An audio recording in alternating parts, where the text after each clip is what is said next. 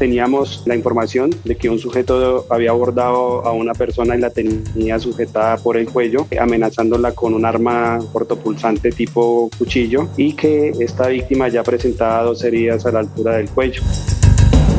Es un momento de mucha tensión porque lo que uno está manejando es una situación de crisis. En ese momento es tanta la concentración que uno tiene que uno no piensa en la vida de uno, sino en cómo poder salvaguardarle la vida a la persona que se encuentra como víctima. Es una responsabilidad muy grande para uno como funcionario y como investigador criminal, pero pues para eso estamos preparados. Los grupos de acción unificada por la libertad personal Gaula tienen como misión contribuir en la formulación de políticas de gobierno, desarrollando acciones integrales y efectivas para prevenir, investigar y reducir los delitos de lesa humanidad que atentan contra la libertad personal, asegurando que los habitantes de Colombia convivan en paz. Una de sus funciones es el apoyo a los procedimientos antisecuestro y antiextorsión que lo requieran y brindar la asesoría en las políticas y planes a desarrollar en contra de estos delitos. Yo nunca había visto una situación de estas y en este momento estoy nervioso. Yo soy psicólogo de profesión Sí, estoy psicólogo, en la en la oficina de comisaría de familia y la idea es poderle ayudar. El intendente Hammer Schneider Guzmán es investigador criminal del Gaula Cundinamarca. Desde hace más de 10 años trabaja en esta especialidad y fue quien atendió el caso de una adulta mayor de 71 años de edad que fue retenida por parte de un hombre de nacionalidad extranjera en el municipio de La Calera, quien ingresó a su casa amenazándola con un arma cortopunzante. Tomamos la decisión y fui subiendo cuidadosamente hacia el segundo piso de la residencia donde se encontraba ubicado el sujeto con la víctima y desde un lugar un poco oculto de donde él estaba, empecé a hablarle, a decirle que pues, eh, venía de parte del señor alcalde a, a, tratar de solucionar el problema o la exigencia que él estaba realizando. Y poco a poco fui entablando una charla con él que me permitió ir ya acercándome un poquito hacia el ángulo de vista de, de esta persona y pues ya llega el momento que observó a, a este sujeto que tenía como escudo a la, a la víctima contra su pecho y con la otra mano le tenía un cuchillo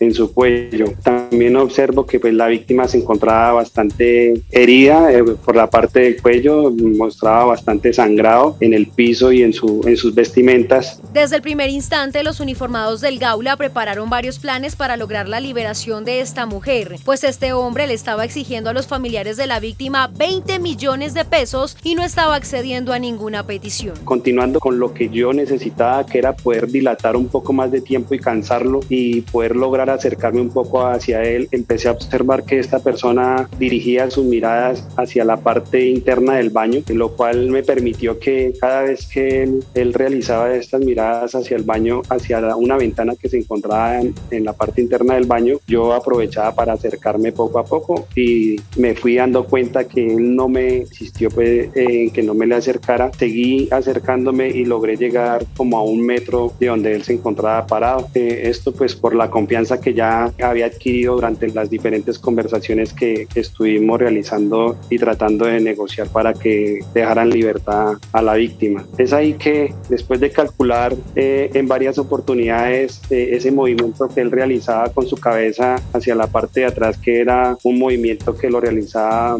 puedo decir yo que de uno a dos segundos, que era muy rápido y nuevamente fijaba la mirada hacia donde yo estaba, pude eh, tener una conversación por WhatsApp con mi comandante a quien le, le indiqué que eh, estaba tratando de mirar si yo solo lo podía abordar y que estuvieran muy pendientes para la reacción al momento que yo hiciera alguna un abordaje con esta persona. El estudiar de manera exhaustiva cada movimiento del sujeto permitió que el intendente aprovechara un descuido por parte de este hombre y lograra la liberación y rescate de la víctima. Tuve muy en cuenta el cálculo del tiempo que él se gastaba en mirar hacia la parte de atrás hacia adelante solamente estaba esperando que él retirara un poquito el cuchillo del cuello de la víctima, toda vez que cualquier movimiento maniobra que yo realizara podía correr en riesgo la vida de la víctima, ya que eh, en una de las conversaciones que tuvimos él me manifestó que si algo salía mal o, algo, o alguien intentaba hacer algo, mataba a la víctima y él también se quitaba la vida. En vista de esto, se me dio la oportunidad de que se le fue cansando un poco la mano ahí en el cuello de la víctima y retiró el cuchillo aproximadamente unos 5 o 10 centímetros centímetros, descolgando su mano sobre el hombro de la víctima y tomé la decisión de que en el próximo movimiento que él realizara con su cabeza hacia la parte de atrás, yo tenía que actuar y así, y así lo hice. ¡Ya, ya, ya!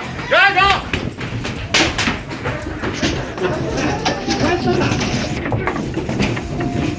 Señora, saque la señora, saque la señora.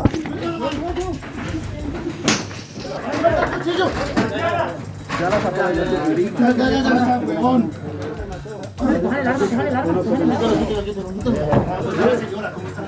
tiene una cortale, tiene una cortale. No me preocupe que ya sabía. Cuando él fijó su mirada hacia la parte de atrás de la ventana, me lancé con mis manos hacia a empuñarle la mano de él, logrando eh, hacer una fuerza hacia la parte interna del baño y pues nos fuimos al suelo. No contaba con que esta persona también fuera con la mano que tenía sujetada a la víctima, también se la llevó hacia el piso y caímos los tres. En esa reacción que tuvo el equipo de trabajo, pues mi función fue inmovilizarle el cuchillo. Sin embargo, esta persona en todo momento le hacía fuerza hacia el cuello de la víctima y pues en la rápida y oportuna reacción de mis compañeros la alcanzaron a jalar y ya pudimos neutralizar el, movimiento de, que él tenía el cuchillo hacia, hacia la víctima para quitarle la vida. La mujer de 71 años de edad fue retenida por aproximadamente 7 horas y luego fue llevada a un centro asistencial donde verificaron su estado de salud. Tanto ella como sus familiares agradecieron la labor de los uniformados. Ella se encontraba muy asustada, muy afectada psicológicamente, de hecho todavía lo está. Fue trasladada a la clínica Country de la ciudad de Bogotá teniendo en cuenta que había presentado bastante sangrado por las heridas que este sujeto le había causado en su cuello. Pues eh, por medio de los familiares tuvimos conocimiento de que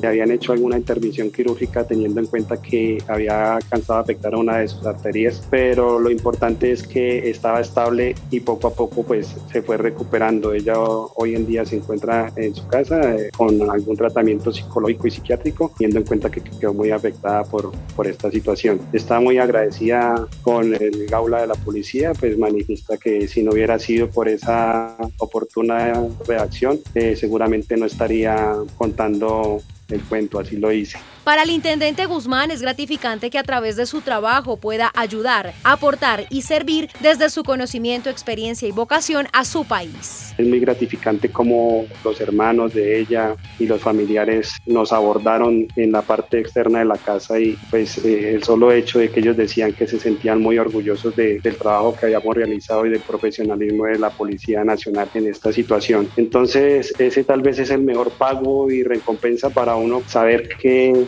los familiares y la víctima sienten ese orgullo de la labor que nosotros realizamos día a día. La oportuna llamada que fue recibida a través de la línea de emergencia 165 del Gaula de la policía permitió el rescate de esta mujer. Existe una línea 165 para la atención de casos de secuestro y extorsión que gratuitamente se pueden comunicar e informar cualquier caso de secuestro y extorsión y que el 99.99% de los casos se resuelven de manera profesional y con éxito siempre buscando no dejar afectar el patrimonio económico y buscando la libertad individual de cada ciudadano, que lo pueden hacer con toda confianza y que es un orgullo para nosotros que crean en el gaula de la policía. El hombre de 27 años de edad que fue capturado fue dejado a disposición de la Fiscalía General de la Nación por el delito de secuestro extorsivo y lesiones personales. Los integrantes del gaula policía trabajarán día a día por devolver la libertad y salvaguardar la vida de todos los ciudadanos y animales que lo requieran. Ellos seguirán luchando desde diferentes partes del país contra el delito. Yo no pago,